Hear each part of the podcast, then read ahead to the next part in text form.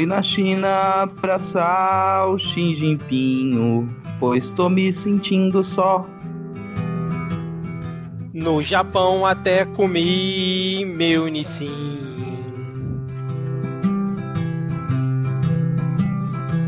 Enquanto elogio o príncipe assassino, a mamata é de dar dó. Vou azedar o presidente argentino. Meu filhote é um leão, que gracinha, faz tweet em sua conta e na minha. Inventou até, até o pavão, sabe ser ator. Meu menino é um vereador federal.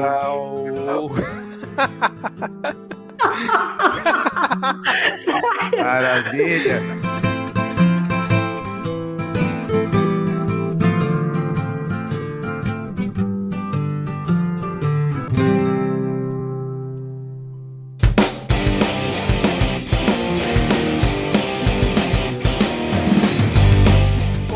Cidadão e cidadã, tudo bem? Eu sou Vitor Souza e está começando mais um episódio do Midcast Política, o nosso episódio 100% sobre política nacional, nem sempre. Hoje a gente vai ter uma exceção com o giro por algumas das principais notícias e causos que ocorreram na última semana, já que usar notícias e fatos me repreenderam na última semana. E hoje aqui comigo temos Diego Esquinelo. Tudo bem, Diego? Salve, salve, bom momento a todos, os, a todas as ouvintes, todos os ouvintes e um abraço pro nosso ouvinte Caetano Veloso. Exatamente. Bom, seguindo aqui a apresentação de hoje, temos o sempre animado Rodrigo Hipólito. Tudo bem, Rodrigo? Não, né? não tá tudo bem. o mundo tá aí derretendo, eu tô derretendo junto com o mundo. Minha alma tá derretendo. Alma não, porque eu sou indígena e indígena não tem alma, felizmente. ai, ai. E completando aqui o nosso quarteto de hoje, temos a honra aqui de receber ela que é feminista, comunista, militante da convergência social, diretamente do Chile. Estamos falando dela, Sabrina Aquino. Por favor, Sabrina, apresente-se para os nossos 10 ouvintes. Olá, oi, oi Brasil, oi galera, um prazer estar aqui com vocês. Eu queria muito fazer esse, esse podcast porque a galera é muito divertida e vamos ver o que, que vai sair aqui hoje. Eu estou muito ansiosa. Obrigada pelo convite. Espero que você não se arrependa até o final da gravação. Ai, a ilusão. é, Sabrina, primeiramente, sim, muito obrigado aqui por você ter aceitado nosso convite, meio em cima da hora, muito obrigado mesmo. E a sua presença aqui vai ser importantíssima para a gente debater temas importantes aqui da nossa querida América Latina. Mas antes, como já é de praxe, vamos deixar aqui todos alinhados na mesma timeline datar o programa informando que estamos gravando diretamente do dia 29 de outubro de 2019. Hoje vamos ter os blocos já tradicionais desse nosso formato com atualização. É, acho que na atualização vai ter uma diferença aqui, mas vamos ter o bloco de polêmicas, piadas e tretas. Depois o bloco Pega Fogo Cabaré, talvez os momentos Carluxo e Panunzi, e por último a parte que todo mundo acha chato, que também vai ter uma pequena modificação hoje, mas vamos aqui para o nosso momento Vira Casacas, mandando os alôs, salves e beijos para os nossos queridos ouvintes. Eu vou começar pelo Diego Valence ou Valenze, espero que esteja falando certo, porque ele falou que ele ouve o Midcast e a filha dele, Bia, também ouve, cara. Eu achei isso fantástico, achei maravilhoso. Um abraço aí pro nosso é, ouvinte Diego, um beijo aqui para a nossa ouvinte Priscila Aires, que está sempre por aqui. Um salve leonino pro Jorge Alfradique, né? é, já fazendo a referência ao que vamos falar no nosso primeiro bloco, e também um salve para o nosso ouvinte Jonas Marley. Diego, mais quem tem por aí? Temos aqui um salve todo especial para ela que tem piedade de nós, ela que não é o Espírito Santo, mas tem piedade de nós, a moça de Pindorama. que foi praticamente a única pessoa que votou para que nós tivéssemos férias na enquete que o, o Vitor resolveu fazer contra a nossa vontade, inclusive. e aí um abraço também pro já tradicionalíssimo André Escobar do Treta Talks, que mandou um salve pra gente. Então, salve Vitor, salve Sabrina, salve Rodrigo. E elogiou o nosso trabalho. Inclusive, estava rolando uma discussão ainda agora no Twitter se podcast é trabalho ou não. Fica aí, responda você aí, ouvinte, no, nos comentários se podcast é trabalho ou não. E um abraço também pro Rui Bittencourt, que Mara... cansou de ser professor e voltou a ser aluno. Maravilha. Essa treta aí do podcast é trabalho eu não acompanhei, não, cara. Depois eu vou procurar aqui. É, Beleza. É, Sabrina, você pode ler pra gente, por favor, os próximos claro. dois nomes da nossa lista? Um abraço grande pra Val, tá tudo bem? Val, tá tudo bem. desculpa. Val, desculpa. Tá muito divertido o seu nickname. Volta tudo bem. E para sua cachorrinha, Clotilde, que ficou com medo da chuva de granizo que rolou essa semana. Um abraço para todos nós. ah, e para o Flávio Migliano. Um abraço também para você aí, camarada. Maravilha, Sabrina, muito obrigado. É, Rodrigo, fecha a lista aí pra gente, por favor. Para fechar aqui o nosso momento de, de abraços, salves e beijos, o nosso querido ex-estagiário Denis Almeida, ele pediu um salve para os seus pets, para suas, para suas, para seus gatinhos, Pandora, Artemis Maria e os gêmeos Cake e Nut, que estão sempre grudadinhos, Salem, Quero e Valente. Valente que você já consegue imaginar que tipo de gato é o Valente com aquela, a Valente com aquela pelagem ruiva. Então eu um, um salve e um, um, aperto em todos esses bichinhos fofinhos. Um salve também, um abraço, um abraço coletivo agora. Então todo mundo fazendo a posição de abraço, aquele abraço fantasma que a pessoa não vê, mas sente, pro Adrian Lemos. e aqui para fechar, um grande amigo meu, que é o Rafael Vasconcelos Leite, também conhecido como Abel, que ele pediu lambejos para a sua cadela, a Tesla. A, telas, a Tesla que é o demônio mais bonito de Vila Velha. Caraca! Maravilhoso. Sintam-se todos beijados e abraçados.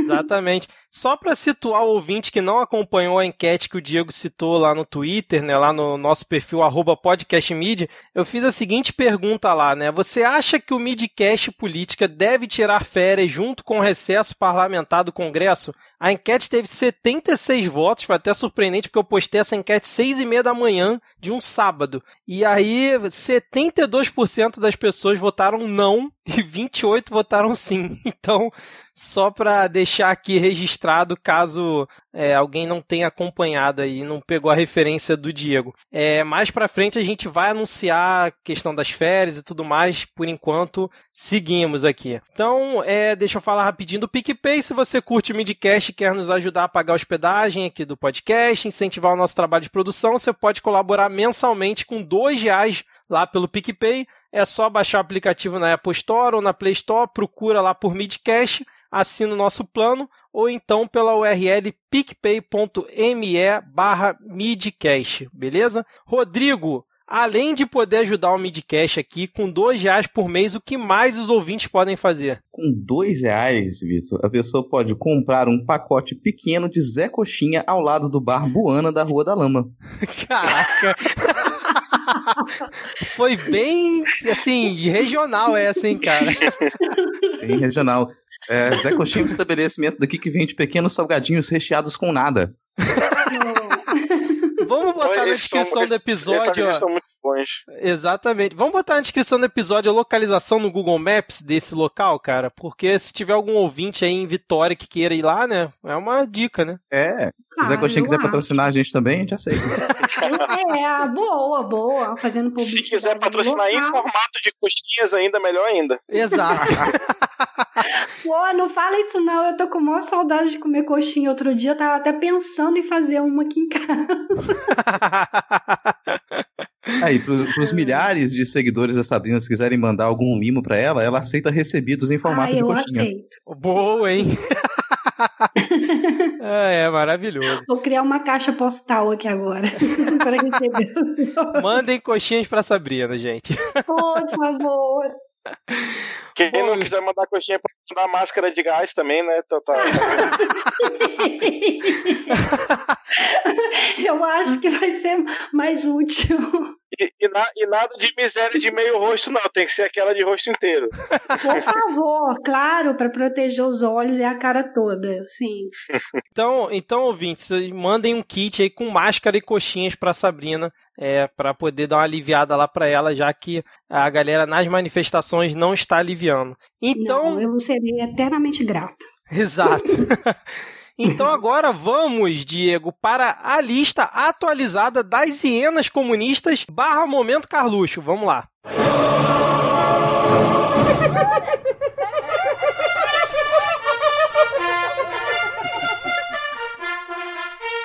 Bom, começando aqui esse bloco completamente maluco e fundido, né? É, não confundam o nome, é fundido, tá, gente? Que é a lista atualizada de comunistas que a gente tem semanalmente, mas essa semana não, a gente não poderia deixar de fazer a lista das hienas comunistas depois que a conta oficial do presidente, que grande chance não ter sido ele, né? Já que ele tá viajando lá para encontrar com só galera boa, né? Na, na Ásia e tudo mais, provavelmente o Carluxo tuitou um vídeo onde um leão, né, um leão já meio cansado, meio meio idoso, né, era cercado ali por hienas. Desmotivado, sem, e... sem vontade de cantar uma bela canção. Exatamente, que é baseado num vídeo original da BBC, talvez a gente deixe link aqui na, na descrição. Nessa montagem, o leão tá cercado ali por hienas, né, e cada hiena a pessoa, né, que fez o vídeo colocou um logo, colocou uma identificação para cada uma das hienas. E aí o, o, Diego, eu sei que ele gostou bastante desse vídeo, que inclusive passou hoje no Jornal Nacional, cara. Que ponto chegamos, né? Sério? É, sério, passou no Jornal Nacional o vídeo hoje, cara.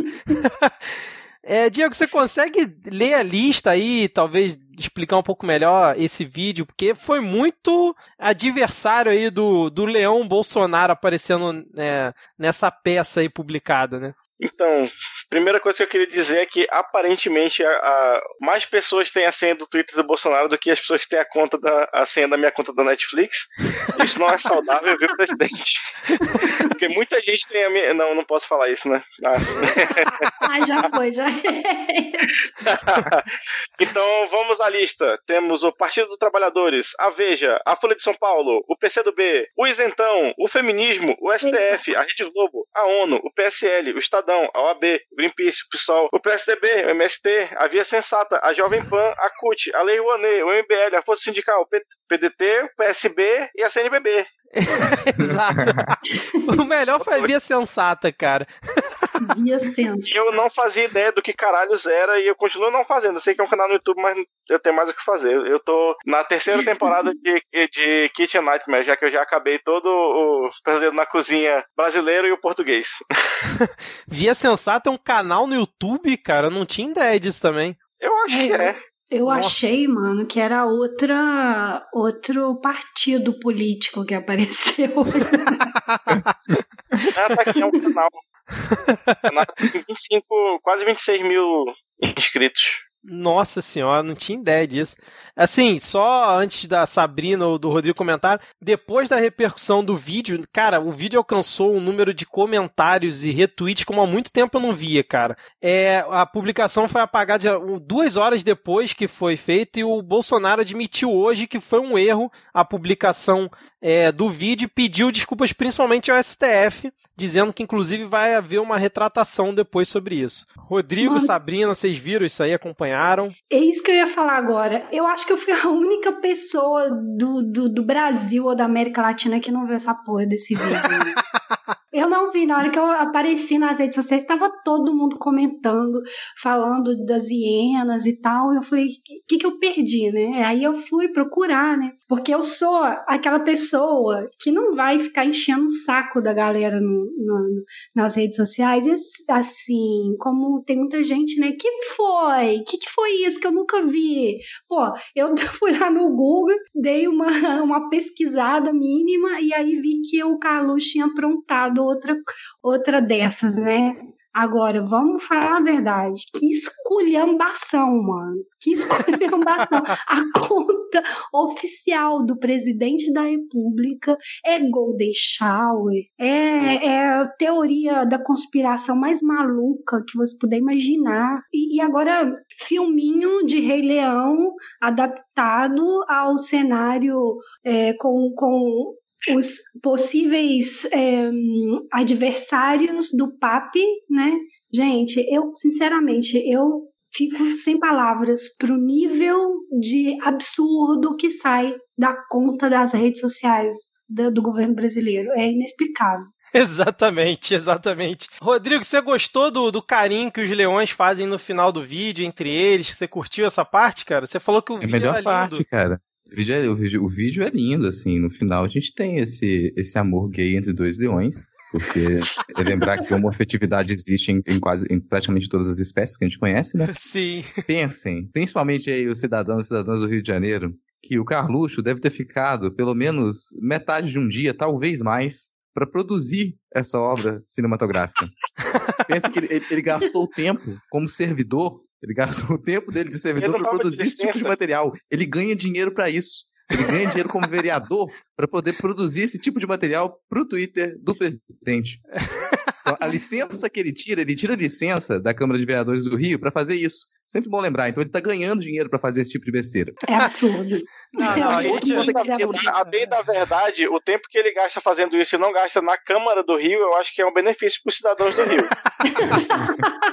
Os demais vereadores e vereadoras agradecem, né? É. Não, não, mas espera aí, a gente também, calma aí, o Rodriguinho pode afirmar que foi ele que fez, cara, ele pode ter mandado fazer e tal, mas ele fez, eu acho muito sofisticado pra ele ter feito ah, isso, cara. É, é, não tem nenhum código negócio, pô. Exato. Ah, mas tem, mas tem muito aplicativo, né, gente? Tem muito aplicativo que faz essas, essas paradas na internet. Não, mas ah, o íconezinho mexendo na cabeça da hiena dá um trabalho trabalhinho Exato. chato de fazer. Eu não vi o vídeo original, então eu tô palpitando aqui.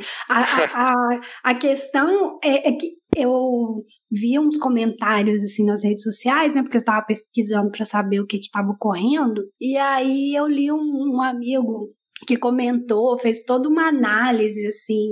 é, Fez análise do vídeo? fez a análise do. Olha só!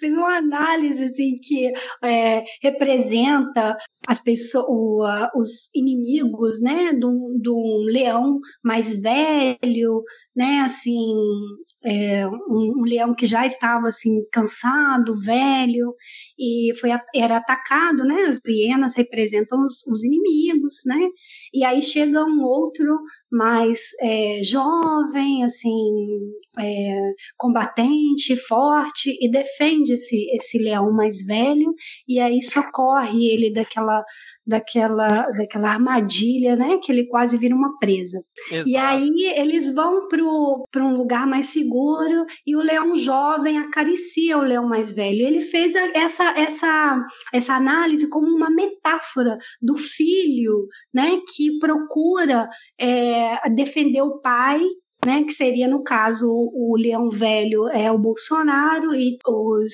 inimigos ali tentando devorá-lo e ele protege, né, arrisca sua própria vida para proteger aquela aquele o monarca, né, o leão monarca e aí ele bu- busca é, aquela aquele carinho final, né, para aprovação do pai. Cara, eu achei isso eu acho que Nossa faz Senhora. muito sentido. É e essa cabeça negócio. já demonstra que quem fez isso foi o Carluxo procurando aprovação. Olha, eu quero papai. Eu achei que aquilo ali tem muito sentido. É muito.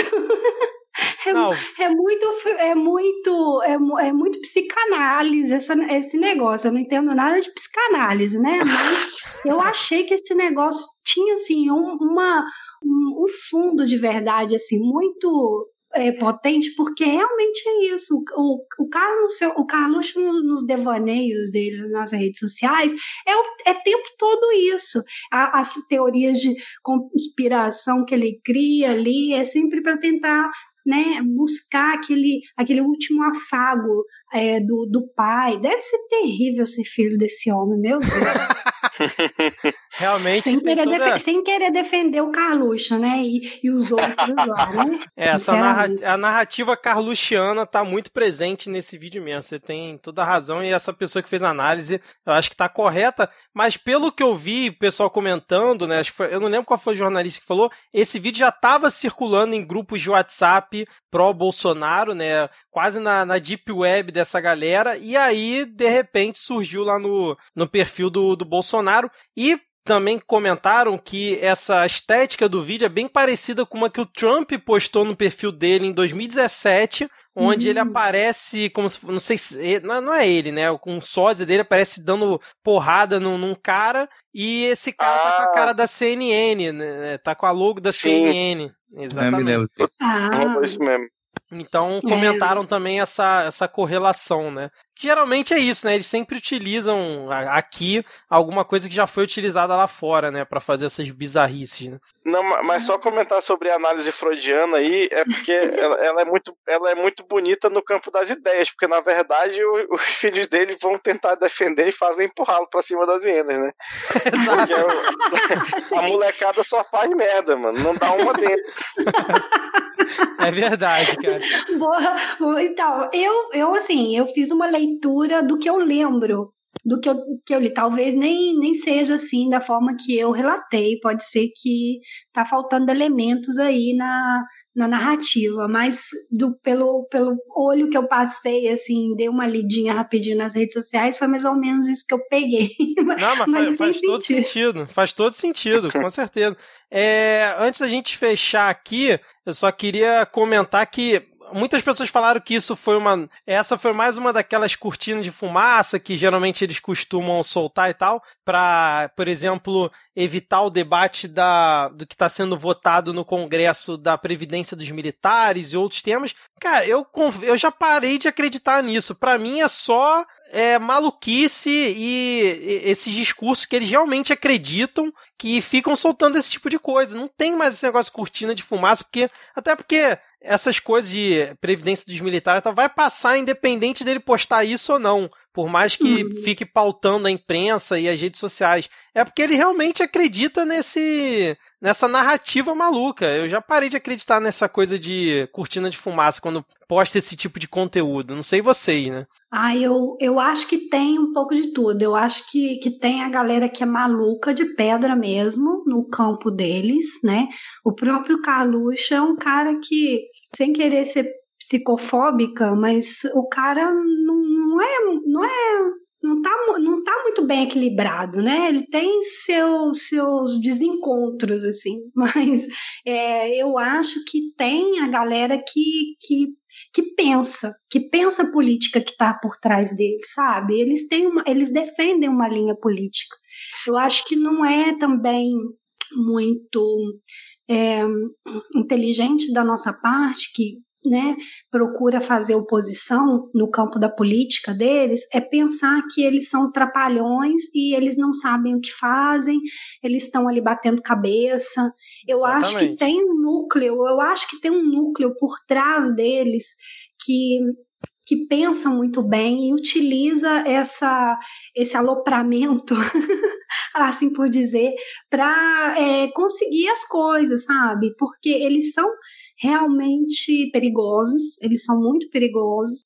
O campo que eles defendem é, é, é fascismo, é fascismo duro, sabe? E então, eu abri as redes sociais agora há pouco, eu dei de cara com um vídeo do Jornal Nacional falando que o, que o assassino da Marielle, depois de ter feito, da Marielle do Anderson Gomes, depois de, Olha de spoiler, ter cometido, né, o assassinato, peraí, peraí, peraí, peraí, peraí, peraí, Break news, quebrando notícias aqui agora, você acabou de sair na gravação. Aproveita e deixa para já passar a notícia pro, pro ouvinte, né? Quem tá ouvindo agora. A gente acabou de saber isso no, no, no jornal, isso que você começou a narrar. É bom a gente entender direito que caso é esse. Exatamente. Então, Desculpa. E agora quebrando notícias no Midcast Política.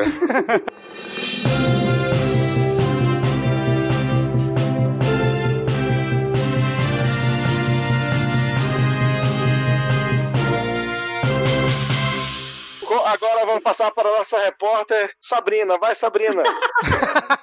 Olha, então, eu entrei na, nas redes sociais antes de começar a gravação e no Jornal Nacional, eu não assisti o Jornal Nacional completo, porque eu não tenho como assistir aqui, eu assisto os excertos que o pessoal coloca nas redes sociais, que o assassino da, da Marielle Franco e o Anderson Gomes, depois de haver voltado do, do crime, de haver cometido o crime voltado. Não, não, é... não, não, não, não. Na verdade foi antes, foi antes do, do crime. Ah, ok. Não, eles saíram antes de cometer o crime, eles saíram do condomínio, é isso? Isso, é. O que o, que o Jornal Nacional, é, sem querer te cortar, mas o que o jornal. Eu assisti a reportagem, né? E vai ter link na descrição. O que acontece? O, o Jornal Nacional apurou que o suspeito do, do, da morte da Marielle, que dirigiu o carro, que é o Elcio de Queiroz, que é o suspeito de matar o Rony Lessa, e quem dirigia era o Elcio. Parece que ele foi no condomínio do Bolsonaro antes do crime, no mesmo dia, e na portaria ele alegou que ia para casa 57, que era justamente 57 ou 54? 58. 58. Isso, é que era justamente é, que era justamente a casa do Bolsonaro. E aí parece que o porteiro, quando ligou para casa, interfonou, disse ter falado com o senhor Jair. Ele ficou monitorando a entrada do Elcio. Parece que ele foi para casa 66, que era do Rony Lesse, não para do Bolsonaro. Aí ele interfonou de volta para casa do Bolsonaro, perguntando se realmente ele tinha ido para lá. E novamente ele falou que, segundo o senhor Jair, ele sabia para onde o Elcio tinha ido. Só que aí o Jornal Nacional foi cruzar os dados e no dia o Bolsonaro estava em Brasília,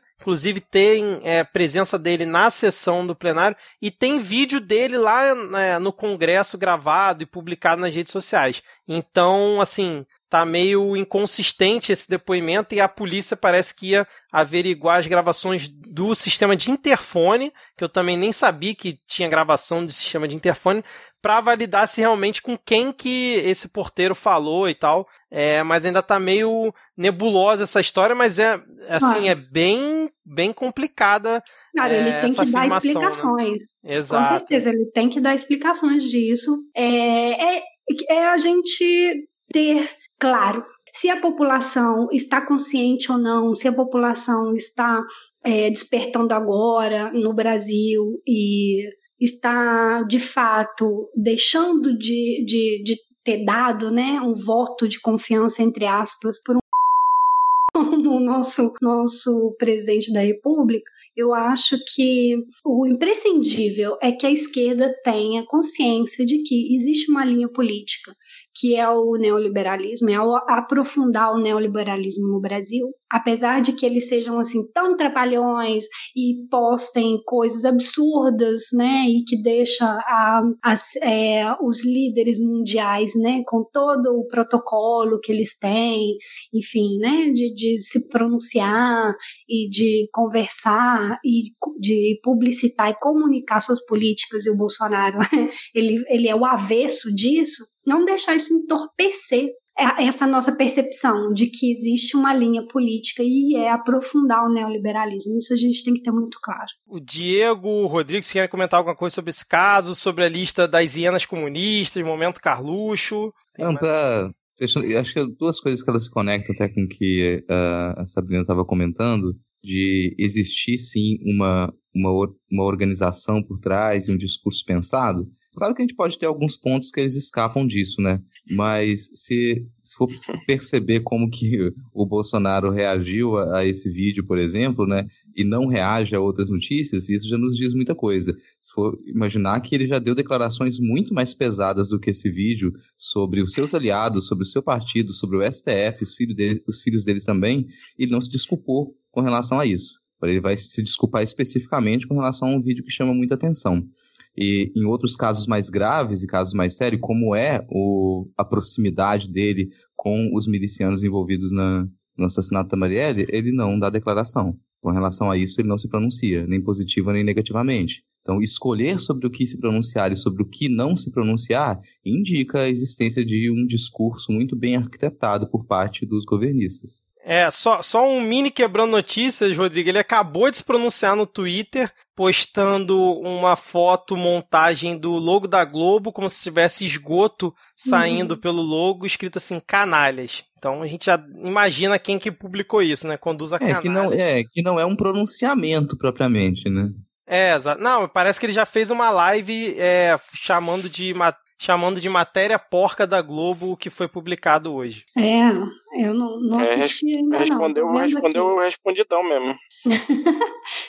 Parece que ele está declarando a guerra aí, a galera. É, tá pelo, pelo que inclusive a Sávia publicou, a Sávia que participou no último programa com a gente, ela comentou já aqui, ela falou assim, ó, é, a live do presidente mostrou exasperação desproporcional a quem pretende defender-se de acusações que julga serem injustas. Ao invés de refutar os pontos elencados no envolvimento de seu nome, ele atacou o mensageiro a Globo. Já é, imagina o nível que foi. Claro, deve estar tá desesperado, né? Mas, mas é aquela também. É, eu prefiro sempre tentar pensar, não fazer o advogado, fazendo o advogado diabo, mas é, para quem ele está se comunicando. Eu não acho que o Bolsonaro seja um grande estrategista político, longe disso, mas ele conhece muito bem seu eleitorado, ele conhece muito bem as pessoas para quem ele está comunicando. Então, talvez para a gente é, ficar analisando esse tipo de reação é, como o esperado de um presidente, de uma pessoa né, sendo acusada injustamente, de repente mandaria é, uma declaração elaborada por, é, por assessores e pela, pelo, pela uma equipe de comunicação experta, né? Não, ele simplesmente ele senta na frente de uma câmera e fala do jeito que que ele acha conveniente, né? E, e, é justamente isso que fez ele criar sentido comum no Brasil também, né, gente? Sim. Então, assim, eu, eu, eu acho que esse ódio à Globo também vai de, de, com o eleitorado dele, né, com a galera que é bolsomínia mesmo de coração, ele consegue se blindar, mas eu acho que isso não vai funcionar por muito tempo. O circo já já está fechando. Eu acho que ele está sendo realmente ameaçado por uma galera. E a Globo não é boba nem nada, já está sentindo o cheiro da carniça, né? E eu acho que eles estão chutando mesmo, eles estão chutando o pau da barraca. Então, no fim das contas, o vídeo do leão fazia sentido, né? Com as hienas tentando ah, abocanhar. Não, só é foda você colocar na mesma categoria o, sei lá, o PSL e a CNBB, assim, o, é. o, o, o PT e o PSDB. é uma, uma miscelânea meio louca, assim. A CUT é Jovem Pan né? Não, eu tô revoltada que, a galera, que vocês colocaram feministas dentro do pacote aí também, né? No meio dessa galera reaça do caramba. Não foi a gente, não, cara. Foi a pessoa que fez o vídeo. É, exatamente. a gente não tem culpa, não. A gente só ah. reproduziu. Não, não faça como o presidente bata no mensageiro. Exato. Mas o melhor é que já retuitaram um tweet do Eduardo Cunha de 2012 dizendo que coincidência, né, não? Nossa, nossa, cara, faz. o, texto, o Eduardo Cunha, ele, vai, ele é um deus, cara. Ele vai se revelar ainda alguma divindade da, nesse Brasil, não é possível. É, fechamos aqui então. Se querem falar mais alguma coisa, dessa vez eles não pegaram a gente, né? Porque soltaram a bomba justamente na hora da gravação e deu tempo da é... gente fazer um quebrando notícias aqui. É, só lembrando para todo mundo aí que é privilegiado e mora em condomínio com porteiro, dê bom dia, dê boa noite, dê boa tarde para o seu porteiro. Exatamente. Assim, não, adianta, se... não adianta fazer yoga e não dar bom dia pro porteiro. e assim, se o seu condomínio grava as chamadas de interfone, é porque ele teve motivo para isso. Então talvez você queira considerar mudar de condomínio. Não, e o pior, parece que o Bolsonaro na live acusou o Witzel de vazar as informações da investigação, cara. Olha, o negócio tá ficando bom, hein? Pena que a gente não conseguiu assistir a live, né? Que tá aqui gravando. Eu tô acompanhando aqui o pessoal reverberando aqui. Ah, que não pena. pena não, a gente cara. tá perdendo a treta. A gente tá perdendo a treta. A gente tá perdendo a treta. Falando em treta, falando em treta, sabe pra onde a gente vai agora? Polêmicas, piadas e tretas.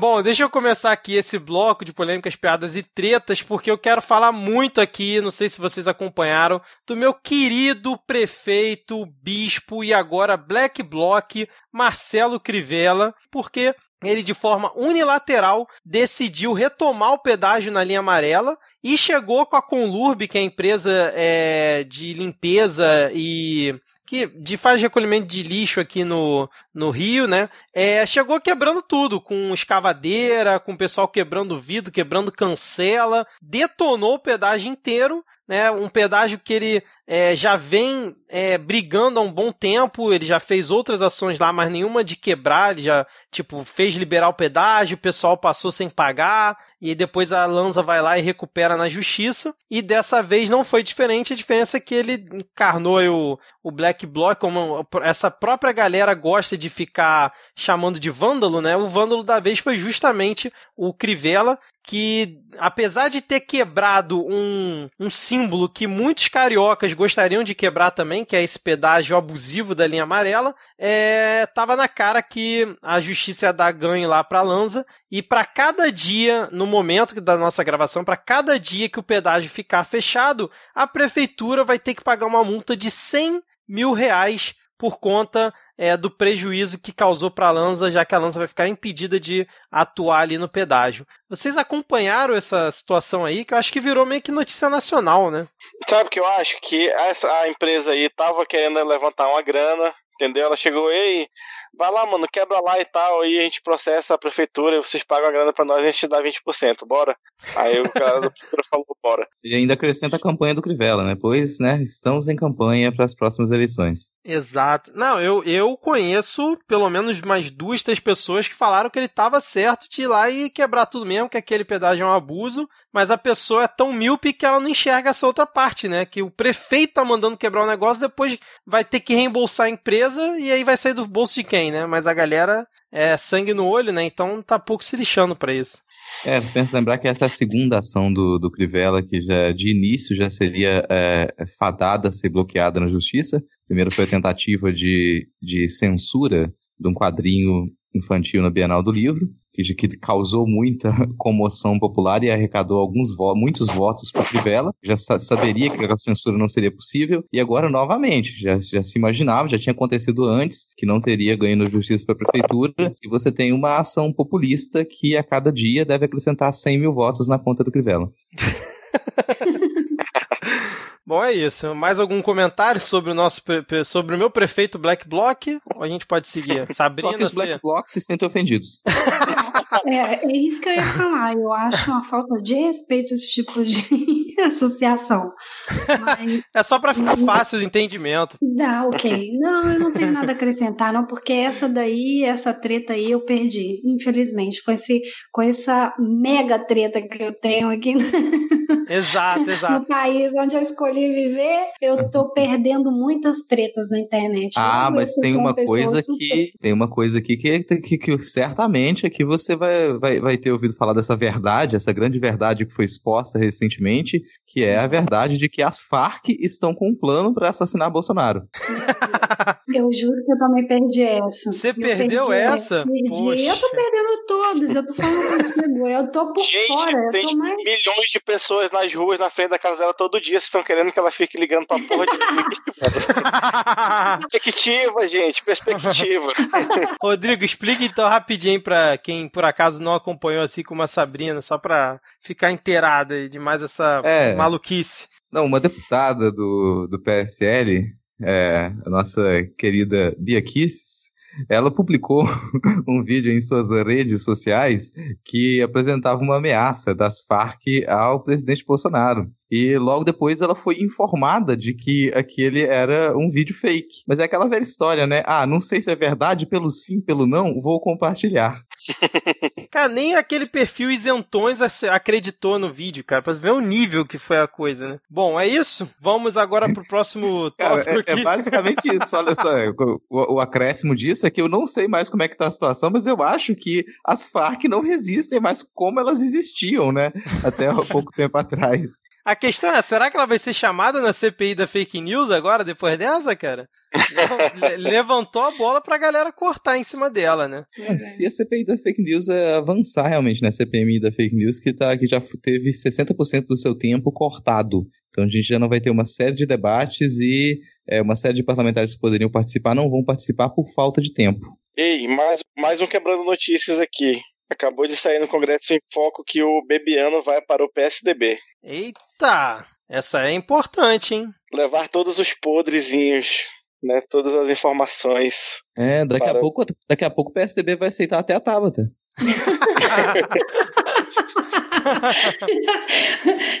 Olha, só um comentário. Eu acho que esse exercício aí da galera sair do, de um partido político que foi assim taxado, né, de um partido que, que abriga fascistas, agora esses, esses ultradireitas estão todos migrando, todos migrando para o PSDB, né, que sempre teve aquela imagem de centro-direita, aquela coisa no nosso país, é um, é uma, é um, um indício né? Eu não um indício, é uma para mim, como marxista, é uma prova concreta de que é, liberais eles gostam mesmo é de lamber putina de, de, de militar. Eles gostam mesmo é, de fascismo. Então, é, essa coisa de ultradireita oxigenar né, os liberais porque o PSDB ficou morto nas últimas eleições, ele saiu completamente é, é, no chão, né? Eu acho que assim eles utilizaram, né, é, tudo que quiseram do, do bolsonarismo, daquela, da, é, daquele, daquela capitalização eleitoral que eles puderam com o Dória, né, o Bolsonaro, que agora aí fica fingindo que tem amnésia, amnésia seletiva, enfim. Agora eles vão fazer aquele retorno, aquela volta, né, para tentar puxar para o outro lado. Mas eu acho fundamental a gente bater nessa tecla para que, que as pessoas não se esqueçam, não se esqueçam de quem estava do lado do Bolsonaro e agora está fazendo esse recuo. Que horror essa gente que que está perto do Bolsonaro. Nós somos direita, mas nós somos uma direita limpinha, nós somos uma direita republicana. Então eu acho que tem que ser muito enfática a esquerda é, é, no geral, é, a esquerda brasileira, a, a, marcar isso aí, marcar as pessoas que tiveram ao lado do Bolsonaro nas campanhas e que estão fazendo esse recuo estratégico aí, né? Capitalizaram e agora estão querendo se diferenciar, porque na verdade diferente não tem nada. Exatamente, Alexandre Frota, o grande democrata brasileiro, né? Uhum. é, só mais para complementar essa história do Bebiano, é que ele ainda é, deu uma entrevista, né? Tem o link aí na descrição, ele falando que tava, ele botou, vestiu a, o paletó de Eduardo Cunha e começou a fazer previsões aqui. Ele disse: Não acredito que ele conseguiria consolidar uma ruptura institucional, mas tudo indica que ele vai tentar. É Eita. É muito é muito preocupante. Uma simples tentativa pode gerar muitos derramamentos de sangue. No... O Brasil não precisa disso, é um risco real. Opa, caramba, cara. Esses quebrando notícias de hoje estão pesados, hein? Porra. É, a gente já não consegue gravar nenhum programa com, com a pauta em ordem mesmo, né? Porque a gente termina de gravar o programa, alguma coisa cai. É, e é. um abraço pro nosso eterno estagiário Denis Almeida, que foi quem mandou essa notícia agora, ao vivo, no, no, no Toyuder. Agora, pra gente fechar esse bloco, falando em pauta e tudo mais, Sabrina, o nosso presidente, né, Jair Messias Bolsonaro, que para sua sorte ou azar, né, agora já não consigo dizer isso, não é o seu presidente no momento, né, já que você tá, tá bem longe dele. É, ele disse hoje, assim, ele ia ter reuniões né, com Mohammed bin Salman, que é o príncipe da Arábia Saudita, e aí perguntaram como é que ia ser esse encontro, e ele falou assim: todo mundo gostaria de passar a tarde com o um príncipe, principalmente vocês, mulheres. O que, que você tem a dizer aí sobre esse, essa declaração aí do Bolsonaro? Simples definição misógina. Porque é só fazer a ficha corrida do príncipe aí, né? Do genocídio que ele que ele participa, que ele colabora, né? Perseguição a cristãos, financiamento de terroristas, desestabilização da região. Então, assim, ele tem uma ficha enorme. E, bom, e vamos combinar, né? É só dele falar que uma, as mulheres vestidas é, é assim de, com as vestimentas é, tampadas de, dos pés à cabeça, né? É uma forma de que é, de expressar o apreço, entre aspas, que ele tem pela figura feminina não ter liberdade alguma, né? Então, assim, isso já prova de, de qual é a estirpe do, do, do presidente do Brasil. Aliás, a gente já está careca de saber o que, que o Bolsonaro pensa das feministas, o que que, como ele gosta das mulheres, né? Como ele o que ele é, deseja para nós mulheres em geral. Então, assim, não é nenhuma surpresa.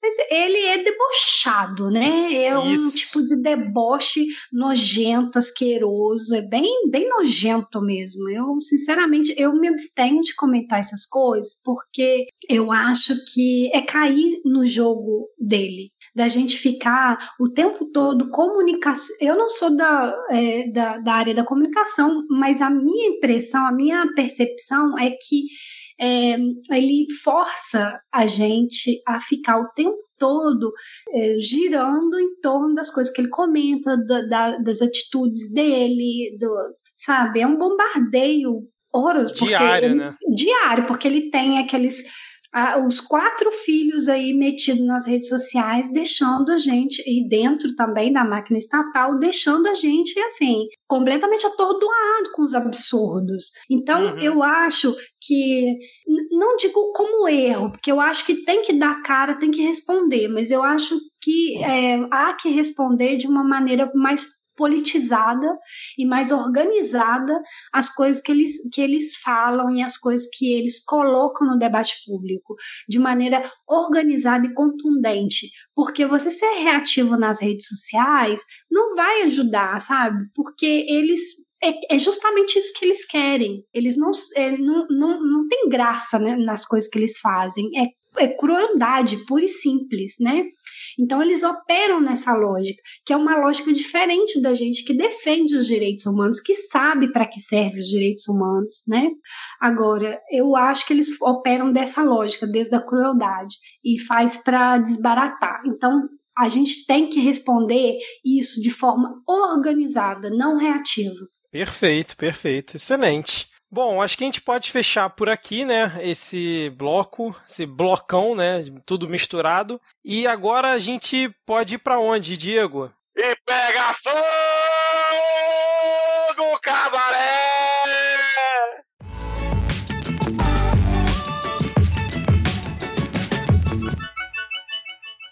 Então, começando aqui o Pega Fogo Cabaré, porque o cabaré aqui tá sempre pegando fogo, né? E dessa semana até um, um pouco mais curtinho, porque é, uma, é um repeteco a gente tem aqui a continuação desses, esse aparecimento surpresa das últimas semanas, dessa grande figura que condensa boa parte dos interesses nacionais, que é o Queiroz. O Queiroz voltou à tona essa semana com áudios. A gente pode ouvir a voz do Queiroz liberando algumas informações sobre o, a organização dos cargos no Congresso e a participação da família Bolsonaro. Vocês acompanharam um pouquinho dessas novidades em torno do Queiroz, o nosso astro? nosso astro. é, cara, ele comentou aí, né, que continua operando lá em relação ao gabinete do Flávio Bolsonaro, né, que tem um monte de cargo lá para diversificar e espalhar todo mundo. É só, é só chegar que ele bota para dentro, né? Tipo segurança de balada, né? É só chegar lá, fala com o Queiroz que ele bota para dentro. Ele foi mais ou menos nesse nível, o, os, os áudios, que eu não vi da onde que tá vazando, cara. Isso foi alguma é, declaração dele, é, depoimento dele, ou ele falou diretamente com alguém? Eu não vi da onde que tava vazando isso. Mas o que eu achei mais interessante é quando ele falou que em breve vai vir um cometa para enterrar na gente, cara. É, eu ah, acho que, ah, que a, a, então citação ela foi cortada, né, né, é. Diego? A citação completa era um pouco diferente. Ele falou que o Ministério Ministério Público está com uma pica do tamanho de um cometa. Fica nas galáxias. exato, exato. E aí, mas teve os dois. Teve vazamento de, de áudio de alguém conversando com ele, teve ele mesmo falando também, né? Ele chegou a afirmar em nota que, não, pô, eu, eu ajudei a eleger uma galera aí no Rio de Janeiro, tem a influênciazinha aí e tal, não sei o quê. É, mas eu ia comentar que, que essa, essa, figura do Queiroz, ela, ela me interessa bastante. A gente até comentou que duas figuras que elas parecem saber muito mais do que o governo gostaria que, a, que elas soubessem, é o Marcelo Álvaro Antônio, ministro do Turismo, e o Queiroz, né? Talvez eles sejam a mesma pessoa, considerando que um tem três prenomes e o outro é só um sobrenome. eles se juntam, né? Como é que era aquela teoria do anão? O... Ô, Rodrigo.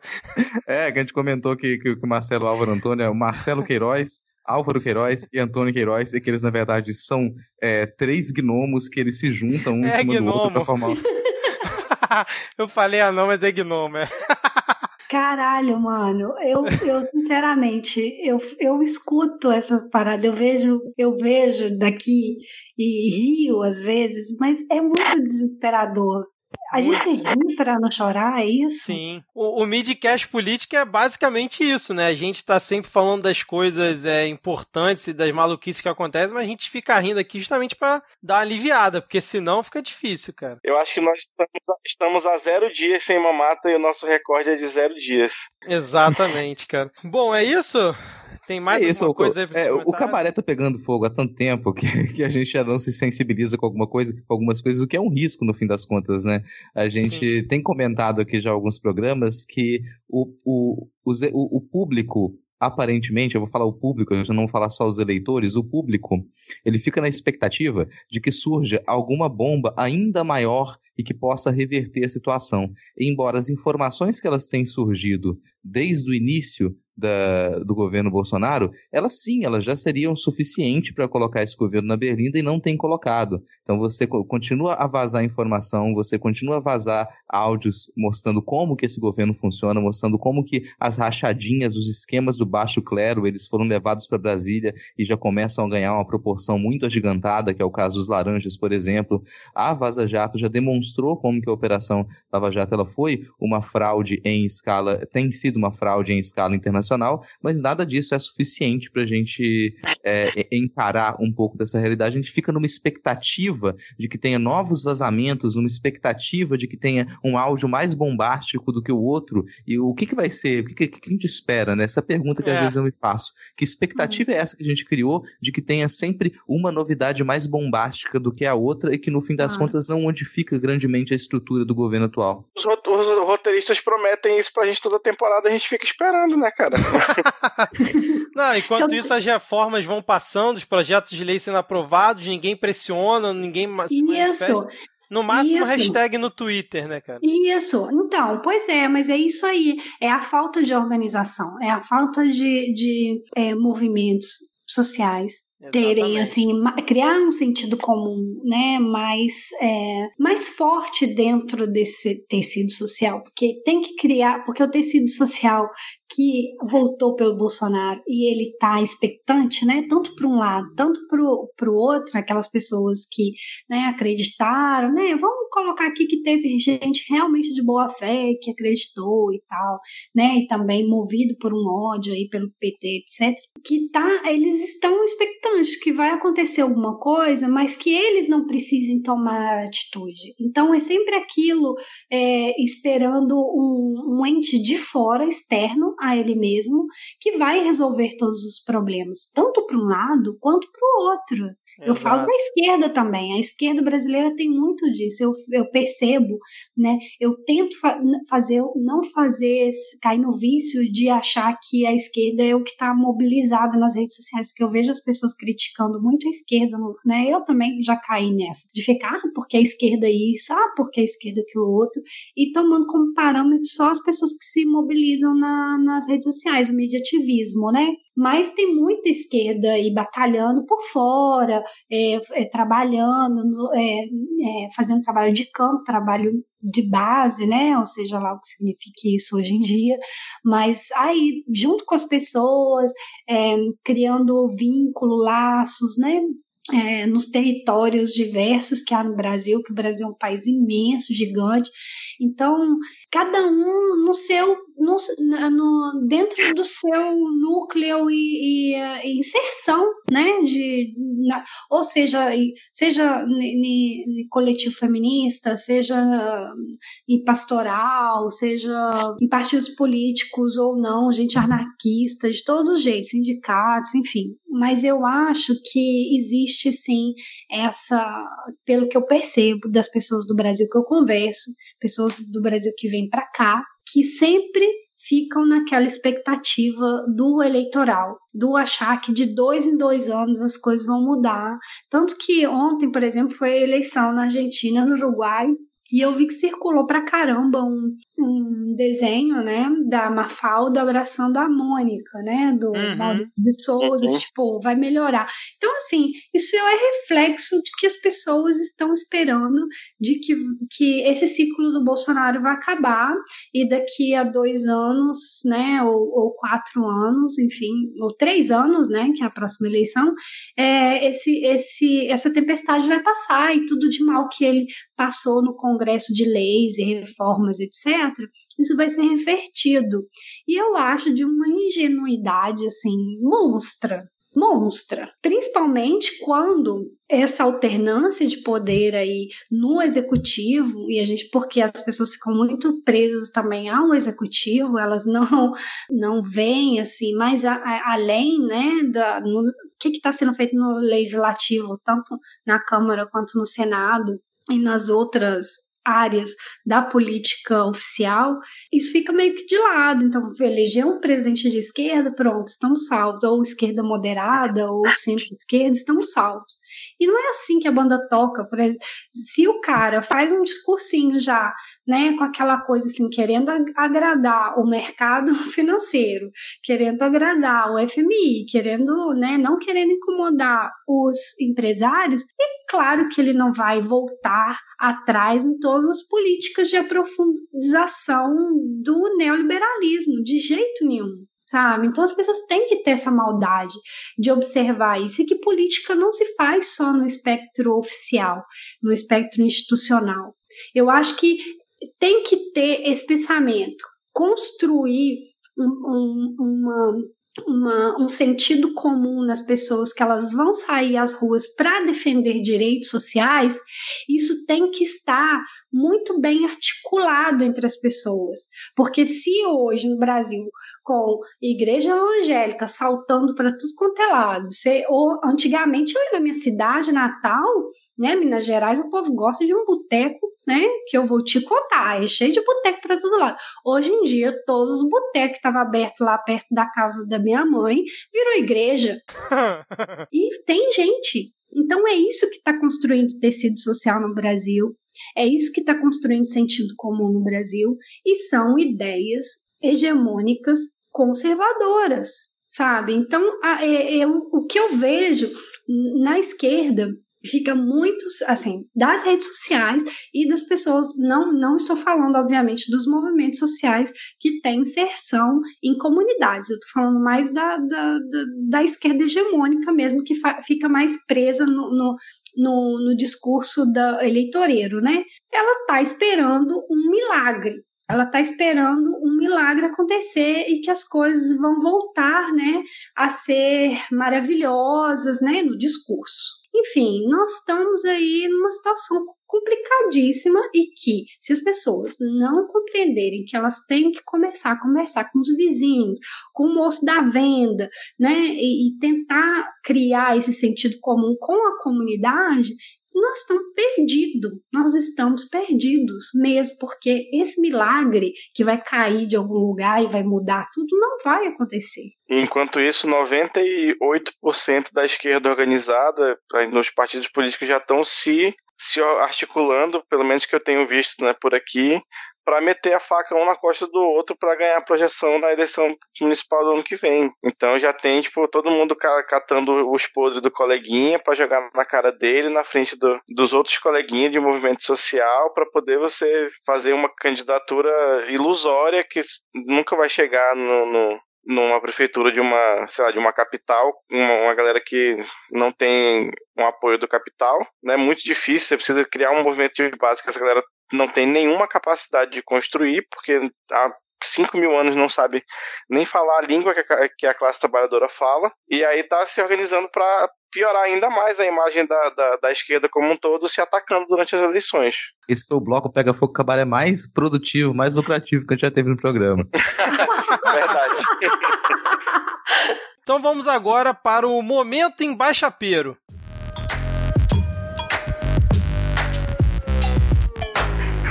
Então, querido ouvinte, querido ouvinte, eu queria que você fizesse agora, nesse momento, um exercício aí no seu celular, onde você nos acompanha neste momento. Queria que você abrisse o Google e digitasse aí quanto que tá a conversão de peso argentino para real brasileiro. Porque segundo o ex-futuro ex-futuro ex-líder embaixador do, do, do, Congresso na embaixada, não sei.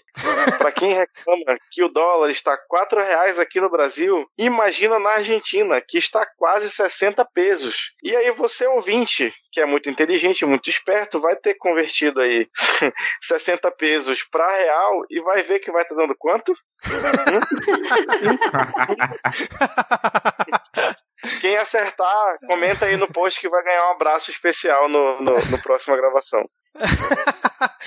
Cara, Ai, cara, foi inacreditável. Esse tweet é maravilhoso. É daquele assim pra você tirar o print, emoldurar. Porque depois ele ainda falou que foi mal interpretado. O pessoal pegou no pé dele e ele ainda tentou se justificar. Ah, ele é sempre mal interpretado, né, Vitor? É, coitado. Exato. Tentou... Quando você fala coisas que não fazem sentido, você tende a ser mal interpretado mesmo. Porque ah, você eu... está dando, está dando oportunidade para as pessoas pensarem o que elas quiserem, é ou não é? Exato. O, o que eu mais gostei foi o pessoal comparando, botando, ah, então dá uma olhada aqui como é que é a conversão para o iene, por exemplo, botando outras moedas assim, cara. eu, até eu entrei nessa, eu botei aí a do, a do peso chileno também, imagina, 725 pesos, um dólar, isso é um absurdo. Um absurdo. Um absurdo. Exato, cara. Muito bom. Momento em Baixapeira aqui, estreando no Midcast. Não vai ser um, um, quadro fixo, tá, gente? Foi só especialmente hoje aqui, que merecia. Foi um tweet histórico, eu diria, né? Rodrigo, quer comentar alguma coisa ou já foi? Não, já foi. Vamos passar para frente. Até porque senão eu ia começar a perguntar sobre a dolarização da economia chilena. Isso aí fica pro bloco seguinte. okay. Maravilha, então. Então vamos agora para o momento Panúncio. Vamos lá.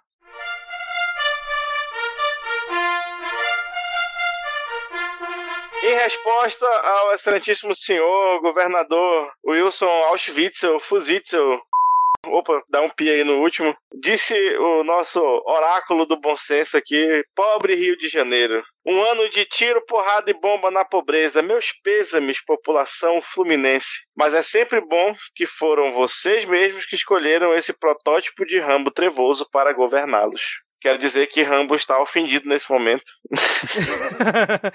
Exatamente, foi uma resposta em comemoração, né? Um tweet comemorativo do Witzel por ter sido eleito há um ano atrás como governador aqui do sofrido Rio de Janeiro, né? Bom, é isso, momento Panuso aqui registrado. Esse foi um momento Panuso bem calmo, né?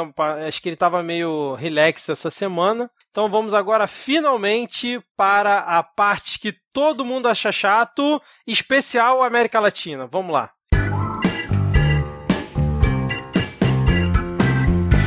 E a nossa Abia Ayala está revolucionando. A gente tem aqui um bloco Todo Mundo Acha Chato especial para a gente comentar um pouco sobre o que tem acontecido nos outros países da América Latina. Surpreendentemente, para a maior parte da população brasileira, o Brasil faz parte da América Latina e nós nos relacionamos com as outras nações. Nesse momento aqui, a gente tem uma boa, uma quantidade boa de países em que manifestações estão acontecendo, questionamentos sobre os governos, novas eleições e o Brasil, no meio disso tudo, como que ele responde a essas mudanças, o que a gente espera que aconteça aqui no nosso cenário A gente vai fazer algumas perguntas aqui para Sabrina, especificamente agora com relação ao Chile, começando com a situação chilena, que é onde ela se encontra, né? Está há nove anos no Chile. Mais de 15% da população chilena foi às ruas nessas últimas semanas protestar contra o governo neoliberal. E fica já a primeira pergunta. Sabrina, o neoliberalismo nasce e morre no Chile? Tomara que morra. Tomara que morra aqui e seja de exemplo para o resto do planeta, né? Mas sim, nasce no Chile, é uma versão do neoliberalismo de Milton Friedman, e no nosso, no nosso polo sul do continente é no Chile o experimento mais potente do neoliberalismo. Então, aqui a gente vive realmente é, muito, de maneira muito marcante, esse choque econômico monetarista. Esse modelo determina a vida de todas as pessoas, com todas as consequências possíveis na vida das pessoas. Então, eu espero realmente que ele morra aqui no Chile e que eu esteja viva para ver isso. É, o nosso receio, inclusive, é que o, o neoliberalismo morra no Chile, mas tenha, é, esteja renascendo de uma maneira é, mais forte do que tem acontecido aqui no Brasil, né? Porque a proposta que ela já é colocada em prática pelo governo Bolsonaro, ela se baseia fortemente no que foi implementado na economia chilena. É, exatamente. Bom, é, é para lá, né? É, é, nesse caminho que o, a equipe econômica ministerial do Bolsonaro aponta. Eu espero realmente que os brasileiros se deem conta da armadilha que esse processo, principalmente o Chile, que sempre foi apontado como modelo né, de sucesso do, do, do neoliberalismo, apontado como é o maior PIB, é o maior isso, o melhor aquilo, mas que de fato isso não representa distribuição de renda, né? Mas é obviamente esses caras né, do, do governo Bolsonaro, apoiadores do governo Bolsonaro, principalmente os empresários, eles não estão preocupados com isso. Eles fazem essa propaganda enganosa né, do, do, do sistema liberal e, lamentavelmente, as pessoas compram, porque existe uma publicidade, lamentavelmente, existe uma publicidade muito forte do Chile, criada na ditadura, e, e que isso de fato chega no Brasil e chega na Europa. Eu, então é toda essa propaganda. Inclusive o, Pinheira, quando que é a, é a, segunda vez que ele que ele Pinheira, né? Sebastião Pinheira, que é o, o presidente atual do Chile. Ele já foi presidente uma outra ocasião. É, em, em, logo em 2010, ficou quatro anos, aconteceu né, um desastre do, dos 33 mineiros que ficaram né, é, presos embaixo de uma mina, também eu acho que todo mundo sabe dessa história, e foi na gestão dele que foi, foi muito efetiva para tirar uh, esses mineiros dessa mina, mas não foi a gestão dele somente, sozinho, é, mobilizou uma solidariedade internacional muito grande que efetivamente é, ajudou a tirar essas pessoas debaixo da terra e ele capitalizou muito dessa, dessa comoção, né? O governo dele, enfim, nossa, como o Chile é eficiente. Então, é, você escuta gente estrangeira falando dessa publicidade enorme que o Chile gera até hoje. Né, de que o Chile é um país economicamente estável. Tanto que o Pinheira falou aí há duas semanas atrás, ou três semanas atrás, antes de explodir essa bomba no colo dele, que o Chile é o oásis da América Latina. e, e aí, né, ou seja, e sempre teve essa essa perspectiva que o Chile é o jaguar da América Latina, a Europa da América Latina. Então, sempre que eu ia para o Brasil, voltando aqui no meu raciocínio, sempre que eu ia passear no Brasil e eu encontrava né, alguém que não me conhecia, me apresentava e tudo, ai, que né, eu moro no Chile. Ai, você mora no Chile? Nossa, que chique! Ou seja, as pessoas não têm a menor noção do que é o Chile. O Chile também é um país da América Latina, é também um país sul-americano, com todas as contradições, maravilhosidades e desgraças que esse tipo de identidade possa carregar. Nós somos latino-americanos, nós somos colonizados, nós temos uma política neoliberal muito forte aqui e que propaga uma desigualdade abismal, né? Você vê, o Chile é um país de 19 milhões de habitantes, mais ou menos, 19, 20 milhões de habitantes, e o Chile, ele dentro desse ranking, né, que eles fazem dos, dos milionários, né, das maiores fortunas do mundo, ele tem quatro dos, da, eh, entre os 100, né? É, é, pessoas mais ricas do mundo e de maior concentração de riqueza do mundo, há quatro chilenos, quatro famílias chilenas. Ou seja, a diferença abismal de concentração de renda para essa casta, para as pessoas pobres, é muito grande.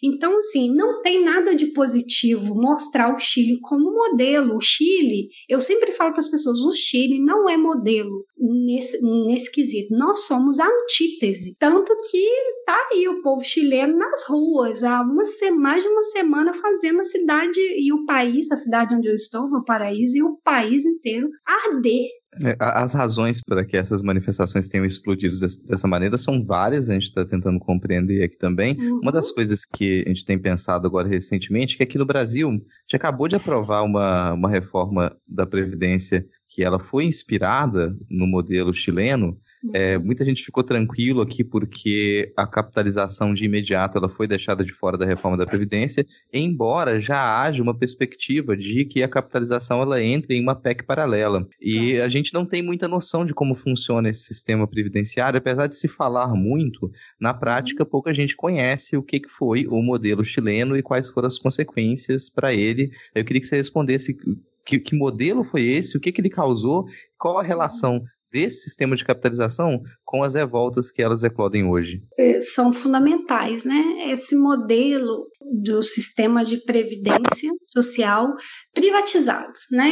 É, quando entrou o Pinochet, ele instaurou né, o seu sistema de, de ministerial que trouxe é, um plano já desenhadinho, né, para o Chile, como é que ia funcionar a, também a ideia era expandir para a América, América Latina inteira, mas é, o projeto de experimento foi aplicado aqui. Então, essa equipe que é, econômica que desenhou esse modelo inspirado na escola de Chicago, não? E quem, quem aplicou esse modelo desenhado para os fundos de pensões chilenos é ninguém menos que o irmão do Pinheira, o José Pinheira. Essa, esse sistema, né, nós chamamos aqui de AFPs, que são administradoras de fundos de pensão, que é um sistema de capitalização. Então, é da mesma forma que operam as privadas dos bancos, né, que também já funcionam aí no Brasil, as pessoas conhecem. E elas que o que elas fazem é você é, compra um plano né? Porque são vários planos também, tem os mais simples até os gold, né? Enfim, e você é, ativa um modelo e você vai é, pagando de acordo com o perfil e de acordo com o que você consegue aportar também de acordo com o seu salário. E, essas, e esses fundos de pensão, os donos dessas administradoras pegam esse dinheiro e aplicam na bolsa de valores. Então é depositando aquele dinheiro ali e faz um, um, um você faz uma, uma expectativa do final. Ah, eu vou colocar, sei lá, eu vou juntar 150 é, mil, é, milhões de pesos, assim, tô chutando. E aí eles fazem um cálculo em cima disso de acordo com o plano do fundo que você paga para ver quanto que você aposenta. O que aconteceu na, na, época que ela foi planejada, né, que ela foi vendida como se fosse uma, uma uma coisa maravilhosa que todas as pessoas que adquirissem esse plano elas da AFP, elas iam ficar ricas, né? Elas iam se aposentar e ficar de perna pro ar no Caribe, porque antes era um sistema tripartito, né? Que era parecido com o que a gente tem no Brasil. E aí, é, aqui não, aqui é de responsabilidade única do indivíduo trabalhador de pagar essa cotização, pagar essa administradora.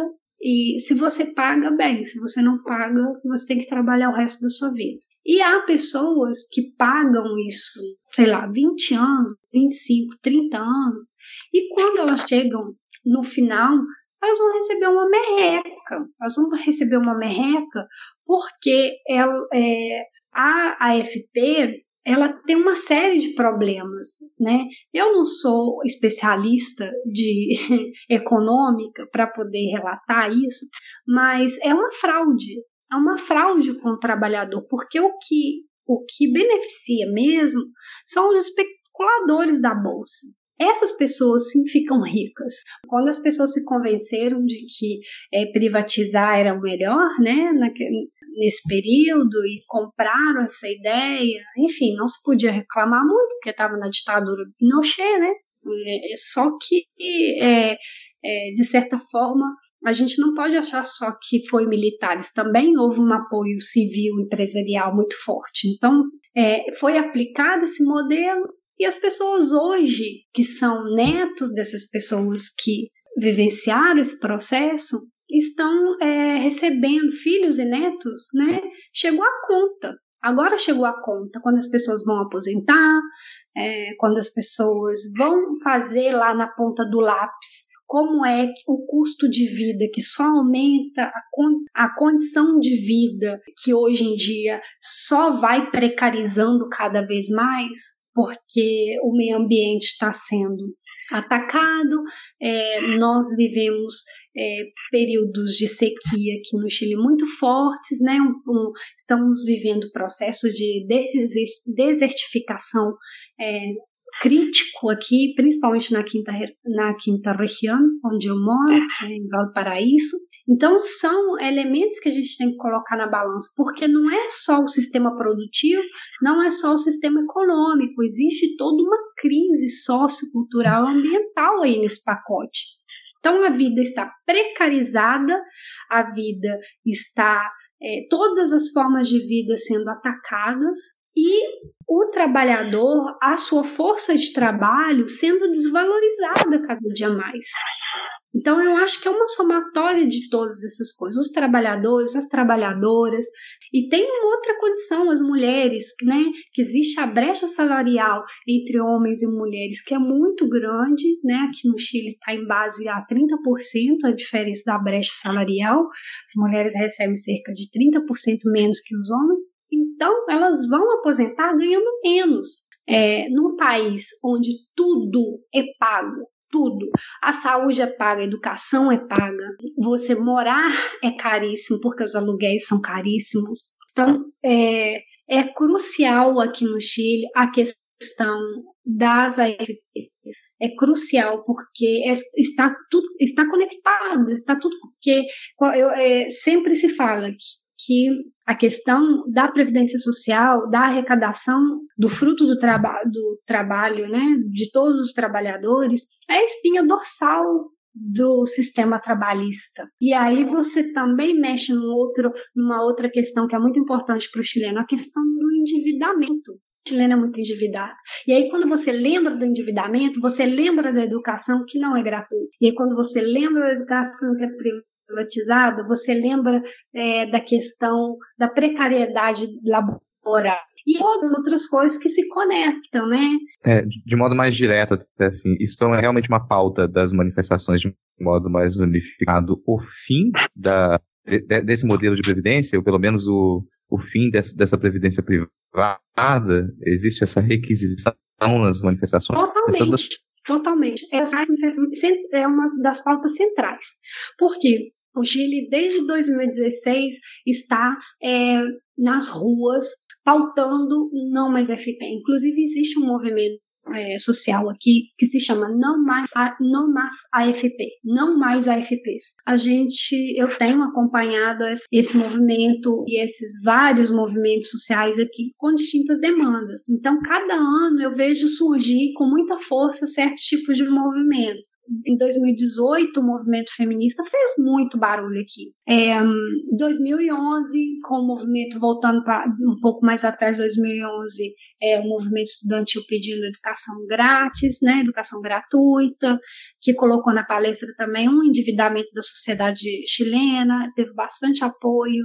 Já em 2016 e 2017 vem a Noma CFP e as feministas junto. É, em 2018 as feministas pararam o país pedindo educação gratuita não sexista, fazendo uma greve contra nas universidades contra o, o assédio nas instituições de ensino, pautando mesmo a educação sexual e não sexista dentro do sistema educacional, enfim. Então, quando acontece essas manifestações na capital do Chile, nos metrôs, por causa da alça do valor, né, do aumento do valor das passagens do Transantiago, que é um transporte público mais concessionado também por privados, é, e, e, houve aquela repressão absurda e, e, o que aumentou né, a solidariedade no resto do país, porque o resto do, país também vive essa dificuldade, essa precariedade nos transportes públicos, essa humilhação diária de valores super caros e muito mal atendidos, né? Aí explodiu no país inteiro e com isso veio a, a, a demanda, né? Não é por 30 pesos, é por 30 anos. aí, aí as pessoas no Brasil ficaram até um pouco assustadas, né? Ai, começou com esse slogan é, idiota, porque acabaram de lembrar no Brasil que não era por 20 centavos, era por, por educação educação de qualidade, hospital público, etc. Mas aqui no Chile realmente é isso. É, e as demandas ficaram mais amplas porque é, se, se conseguiu é, levantar no resto do, do, país a indignação que não era específica do que estava acontecendo em Santiago, porque não havia, não havia aumento de valores naquele, nessa data específica nos outros lugares, mas já havia uma panela de pressão ali para explodir. Já havia. O, Pinheira, por exemplo, desde quando ele se elegeu, ele tem dificuldades imensas para poder governar, porque os movimentos sociais não, não dão sossego mesmo. Ele teve que sair, com três meses de governo, de, de haver assumido, ele, ele teve que sair para dar declarações, porque o movimento feminista tinha movimentado uma greve ele, é, e, e, o movimento feminista em 8 de março levou milhares de pessoas na rua. Então, assim, é, existe uma efervescência hoje no Chile por causa da, dessas construções que vinham sendo feitas. Né? Não apareceu do nada. Há uma articulação de movimentos sociais muito forte. E também o que é super importante dizer, que nós vivemos aqui no Chile sob uma constituição um pacto de constituição forjado na ditadura. A Constituição chilena foi feita em 1980.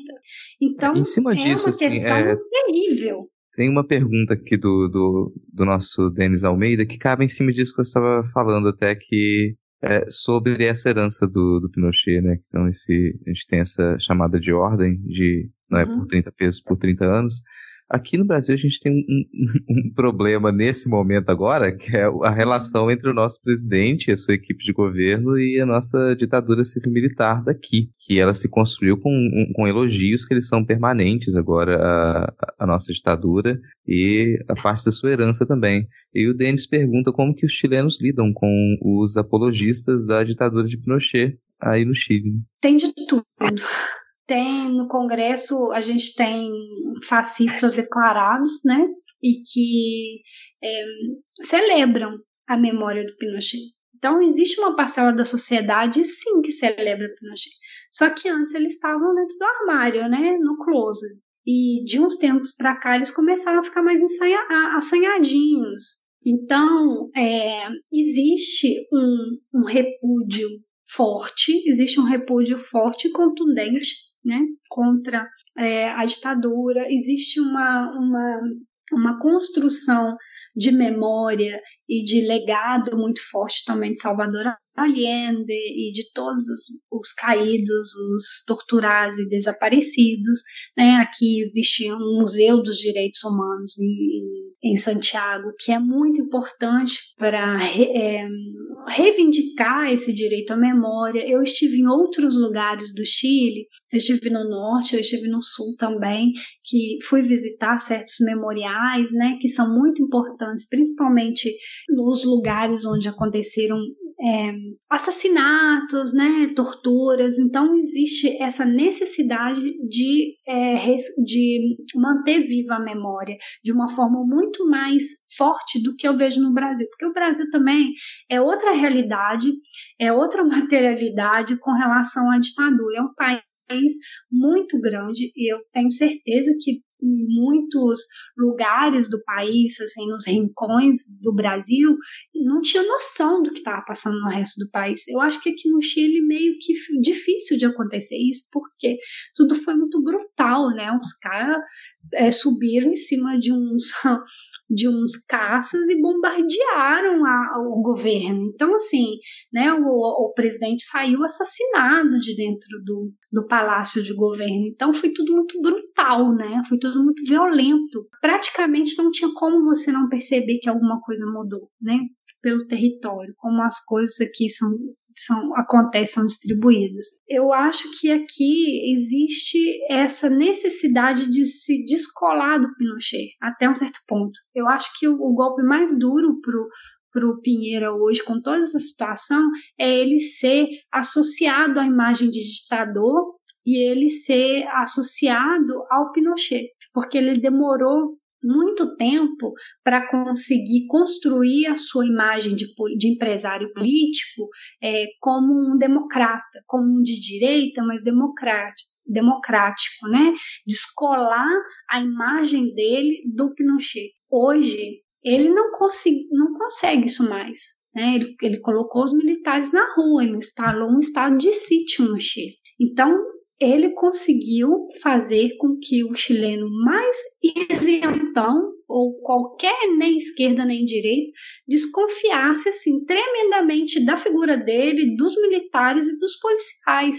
E isso para a gente tem sido muito importante aqui para a esquerda, porque por mais que uma, pessoa de esquerda falasse que não, que, que direita e, e liberal é tudo a mesma coisa, é, as pessoas não compreendiam. Hoje as pessoas já estão assim mais despertas com relação a isso. Foi muito importante. Sabrina, a minha pergunta é: tem chance de surgir um MBL chileno aí? Pelo amor de Deus, diz que não.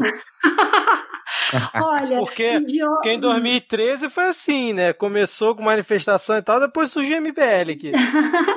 ah, eu acho que é bem diferente, sabe? É, a gente tem, é, tem me surpreendido positivamente a questão de pautar a Assembleia Constituinte, né, de tentar tirar o Pinochet dessa Constituição, construir um novo um novo não, construir um pacto, porque o pacto que a gente tem hoje, ele é um pacto construído em cima de, um, de, de, de ditadura, né? Então a gente tem que construir um pacto, um verdadeiro pacto onde, onde se participe todos os setores da sociedade de forma democrática. Eu vou para a rua hoje e eu escuto gente, assim, famílias pai, mãe, criança no carrinho, assim, com placas, né? Assembleia Constituinte. Cara, eu nunca pensei que eu fosse conseguir ver isso em vida. Porque é, é, não é a mesma coisa você pedir uma Constituição nova que você pedir Assembleia Constituinte. As pessoas estão se conscientizando de que tem que pedir a Assembleia, tem que pedir um plebiscito. E eu, assim, cara, é, é, é, inacreditável. Eu estou aqui há nove anos, eu, eu, eu militei muito eu, na rua com as pessoas, trabalhando muito em levantar trabalhos militantes de, de base mesmo, de estar junto com a população e, e informando e, e politizando, mas quando você, de repente, você vê essa insurreição, assim, milionária, de, de milhares, milhares na rua, milhares e uma multidão, assim, é, pedindo coisas que às vezes você se questiona assim, cara, em algum momento esse negócio vai dar ruim, porque você fica você fica até meio traumatizado, né? Esse tanto de gente na rua. Será que, uhum. que, que, vai, que, a gente vai conseguir é, conduzir esse processo por uma coisa positiva, que a gente refunde esse país com direitos sociais? Eu, às vezes eu tenho medo, eu tenho medo de que, que em algum momento essa direita que tem acesso a, a, a inteligência, né, a, a, trabalho de inteligência, é, tem muito dinheiro, é dona dos meios, dos, dos meios de, de, de, de produção e dona do, da, dos canais de televisão. Então, é, é, dá medo de que em algum momento eles vão passar a perna na gente e encaminhar isso para algum outro lado. Mas é, eu tenho hoje um pouco de esperança em relação ao processo, porque eu tenho visto as demandas da esquerda na boca das pessoas. Só de ver a maioria das pessoas, além de levar a bandeira chilena, também carregando a bandeira mapuche, aí eu já fico mais tranquila. Eu fico assim um pouco mais esperançosa. Então, é, pelas fotos que eu vejo, pelas imagens que eu vejo em outros lugares e pela vivência que eu tenho aqui em Vale Paraíso, eu tenho tranquilidade de, de dizer que é, se eles conseguirem colocar é, um movimento aqui que articule essa questão do MBL, que é esse movimento orgânico muito plantado, né? Eles vão ter que fazer um trabalho árduo. Porque, obviamente, tem despolitização, tem, tem tudo que, né? Tem direito à reaça, obviamente que tem. Só que hoje é uma coisa bem marcante que aconteceu aqui no Chile, a descredibilização da polícia, da polícia e do exército, que já vem carregando aí também nas suas costas uma acusação de corrupção, né? Porque 10% do cobre chileno vai para as Forças Armadas. 10% do que eles extraem do cobre aqui vai para financiar as Forças Armadas e eles não têm que prestar contas disso para a sociedade. Então, é, se descobriu uns dois anos atrás, aí mais ou menos, que se, se desviava dinheiro, né? houve denúncias de corrupção e isso para o chileno é uma coisa muito forte, é, é, muito assim inadmissível. E a esquerda entra entra na briga também. A, a esquerda aqui ela não faz como a esquerda brasileira, que é é, é fazer por causa da questão da corrupção a esquerda chilena, que, que, que é a esquerda radical hoje chilena, que é o Frente Amplo, né, que é uma colisão de partidos políticos do qual faço parte, que, que fica fora de, dessa questão do, do envolvimento da, da, da, esquerda tradicional, que também está envolvida em escândalos de corrupção, junto com a direita, etc. A nova esquerda que surgiu, ela está fora desse escândalo, então ela denuncia a corrupção.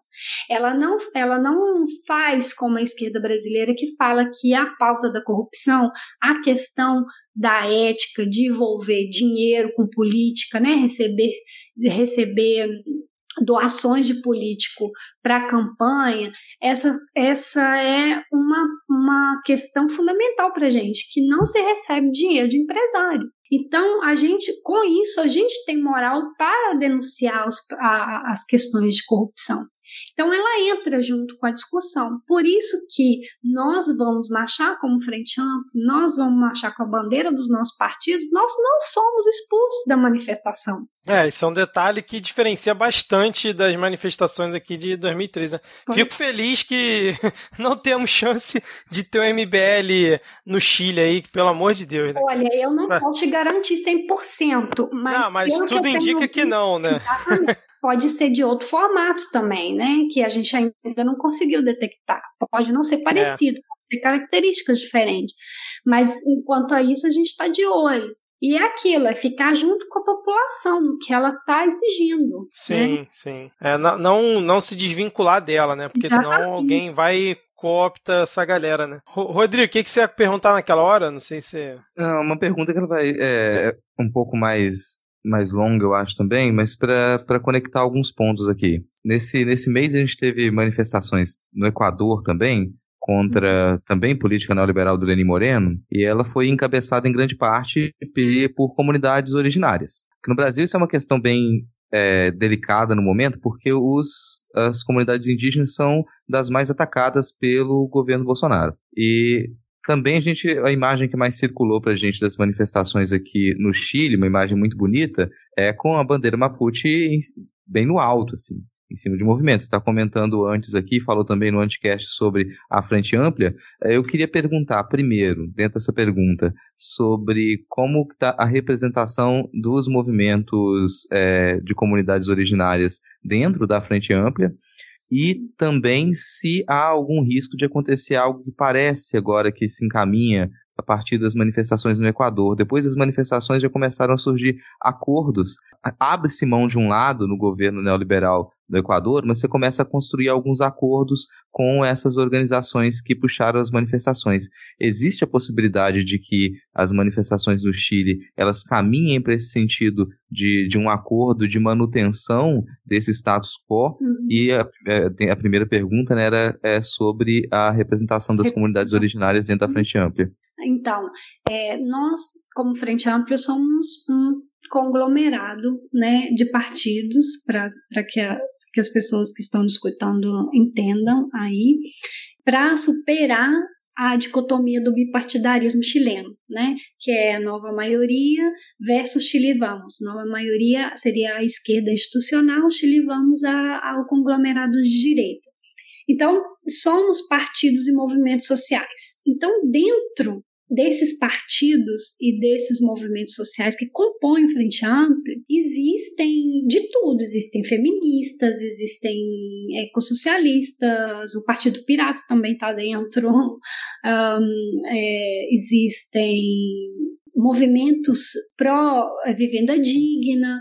Então, você dentro desses movimentos, você vai encontrar pessoas que defendem a questão é, Mapuche dentro das suas várias etnias que existem. Você vai encontrar também é, mulheres que, se, que reivindicam a sua identidade de povo originário chileno, mas é, a questão da representatividade política, ela lamentavelmente ainda é quase nula. Primeiro que a comunidade Mapuche, a comunidade Wamapu, ela é muito criminalizada no Chile.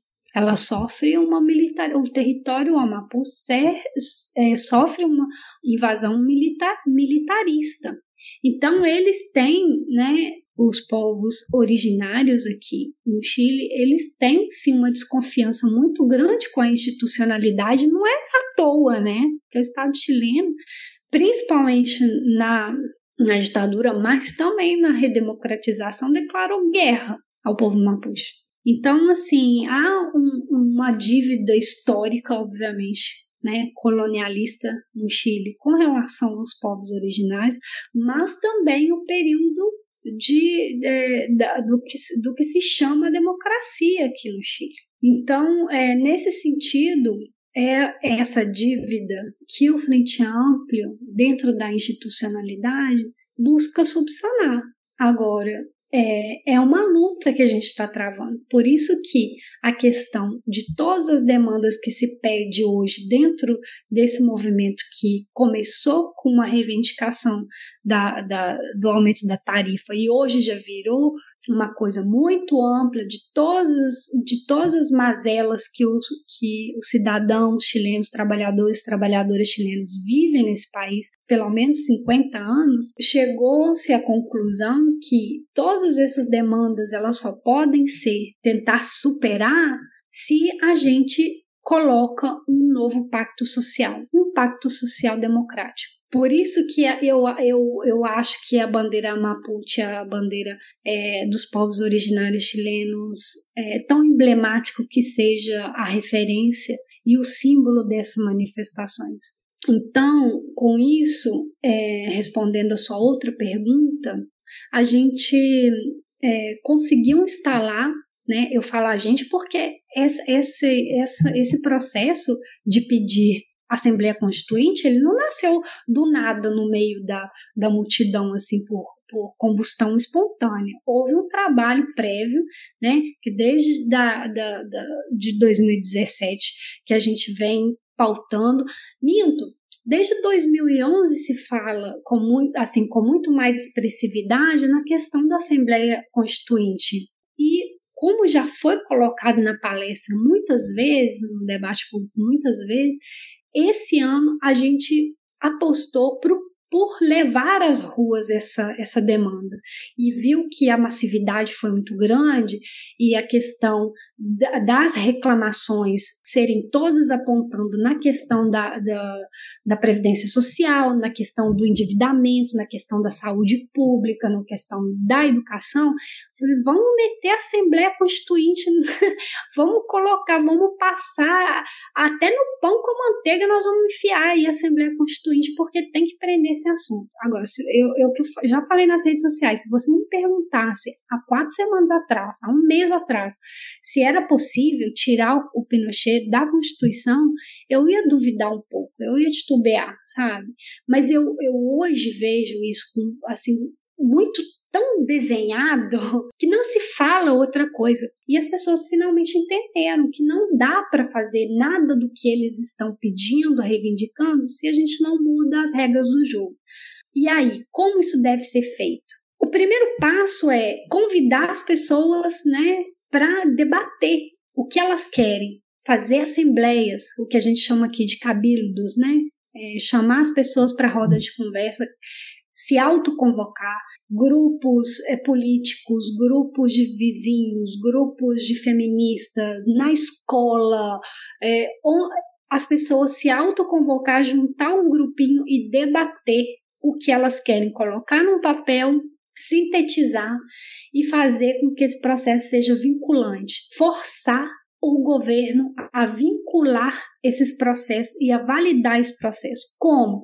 De uma maneira que seja também é, aliado junto né, com é, medidas no Congresso, para possibilitar um plebiscito. Eu não sou advogado constitucional, eu não sei como que funciona direito, né? Assim, a, a, no pé da letra da lei, mas a gente tem que impulsar agora que, junto com esse processo de discussão cidadã, também se vincule o plebiscito. E eu, assim, espero que a gente consiga manter as pessoas mobilizadas pelo menos por um ano, para esse processo já ser encaminhado. E aí a gente conseguir é, já passar para a etapa final da discussão no Congresso. Porque se a gente deixa essa discussão no Congresso desde o início, aí é perigoso acontecer o que você está falando. Né? É, é, é um, um, uma Constituição sendo feita novamente, uma outra Constituição mas sem que as mudanças de fundo, as mudanças que a sociedade chilena exige, quer, clama, é, implora para que seja feita, é, vai ser esfumaçada, né? E eles vão colocar lá qualquer coisa que não, não, não seja uma mudança realmente de fundo, ou pior, que seja um processo de que acabe prejudicando ainda mais a classe trabalhadora nesse país. Não, que é uma, é, fica na expectativa que se não aconteça aí, que a gente consiga aos poucos seguir uma, uma trilha similar também, né? Sabrina, a gente tá com um tempo já bem estourado, tô com medo do Vitor me matar aqui, porque tô fazendo perguntas que elas são é, extensas para serem respondidas também, né? Para puxar uma pergunta final aqui, não sei se o Diego, Diego, você quer fazer uma, uma pergunta final para a gente fechar esse ponto? Eu queria, é, já puxando um pouco aqui para comparação com o Brasil, né, queria perguntar da, da Sabrina o que ela tem para dizer pro o jovem eleitor do Partido Novo que já está dizendo que o Chile só está acontecendo isso porque nunca foi liberal de verdade, porque não implantou o liberalismo da maneira correta. O que, é que você tem para dizer para essa pessoa?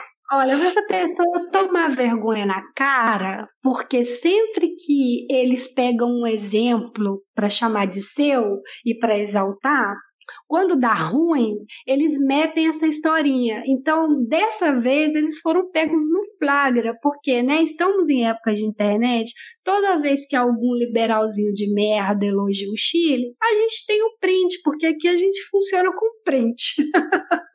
É, com esse lembrete é. aí de que todo liberalzinho, na verdade, é um liberalzinho de merda, precisa ter, desse acréscimo. Antes que o nosso apresentador e editor nos de demissão do programa, acho que a gente pode já é, fechar esse ponto, que ficou um esclarecimento é, muito detalhado para a gente, assim, que é fundamental aqui, a gente fica distante do que acontece na maioria dos países da América Latina, embora o Brasil ele é, faça parte desse continente, ele costuma se recusar a admitir isso, então a gente precisa considerar essas informações até para ter uma perspectiva do que vai acontecer aqui e de como a gente consegue reagir também, né?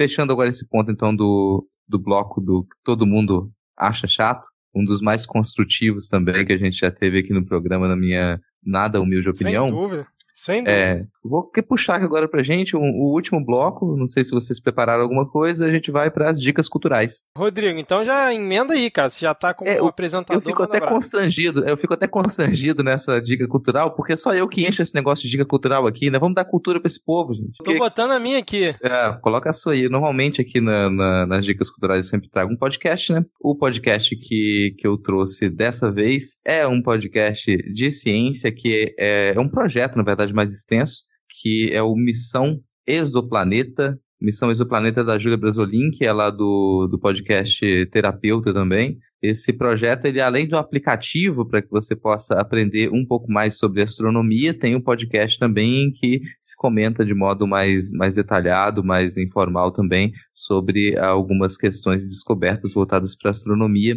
Então fica linkado aqui nas dicas culturais. Minha segunda dica cultural, não exatamente uma dica cultural, mas é, é, é, uma divulgação, são duas divulgações aqui. A primeira é da revista do Colóquio, que é a revista que eu edito, junto com a Fabiana Pedroni, que é lá do, do Não Pode Tocar também. É a revista, é o periódico do programa de pós-graduação em arte da Universidade Federal do Espírito Santo. A gente está com chamada aberta para o nosso, pro nosso número 17, Olha, o número sintomático. 17? Isso, que vai ser lançado em dezembro. A gente está com chamada aberta com uma, uma temática com o título Permanências, Insistências e Resistências, Marcas, Formas e Fantasmas.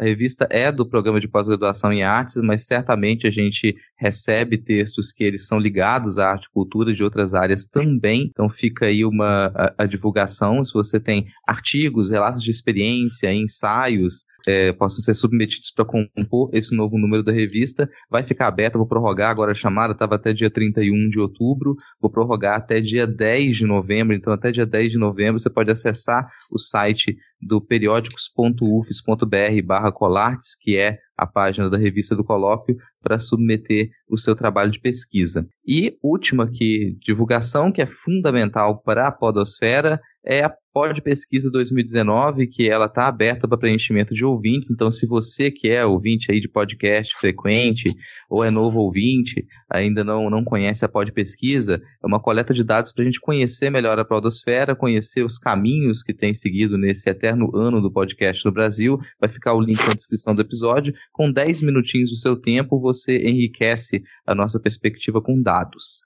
Isso aí fecha as minhas dicas de hoje. Foi excelente ser testado a pod pesquisa, porque realmente é muito importante aqui pra gente, cara. Agora, esse, esse seu jabá da revista do Coloque foi, foi maravilhosa, cara. Não sabia que você tava aí na, na, como editor de revista, cara. Pô, você fica escondendo essas coisas da gente. Cara. Ah, cara, como o Diego fala, cara, professor quando vai pra sala de aula é pra descansar. As outras coisas que a gente faz é que dá trabalho mesmo.